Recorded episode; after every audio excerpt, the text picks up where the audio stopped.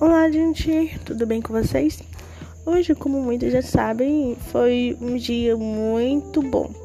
Primeiro, porque hoje finalmente eu tive a coragem de sair de casa sozinha para trabalhar sozinha de casa em casa, apresentando o meu projeto para as famílias. Mas o pior é que eu tinha planos para fazer hoje, coisas que eu tinha colocado em minha mente para fazer. Mas eu simplesmente acordei e me deu aquela vontade de sair para trabalhar hoje. E então eu nem eu, nem pensei em duas vezes. Já fui me arrumando para sair.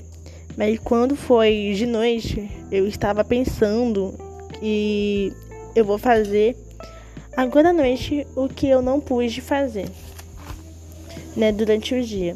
Mas quem disse que eu consegui fazer? Infelizmente não consegui fazer, mas depois eu consegui, graças a Deus. E tá, mas o que que eu o que que eu quero dizer com isso? É que muitas das vezes nós deixamos o nosso eu nos dominar. Às vezes escolhemos é, fazer coisas que não é do agrado de Deus, mas sim do nosso. E às vezes parece que aquela coisa que você tanto quer fazer parece que é correto, mas para Deus tudo tem o seu tempo, né? Às vezes é porque naquela hora que você é, quer fazer aquela coisa não era a, a hora exata de você receber ou fazer né, de Deus.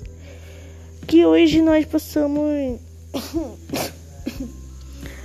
é, deixar que Deus tome de conta de cada decisão nossa e que hoje nós possamos é, pedir a Deus compreensão para que entendemos, para que nós possamos entender a vontade de Deus e os planos dele para a nossa vida.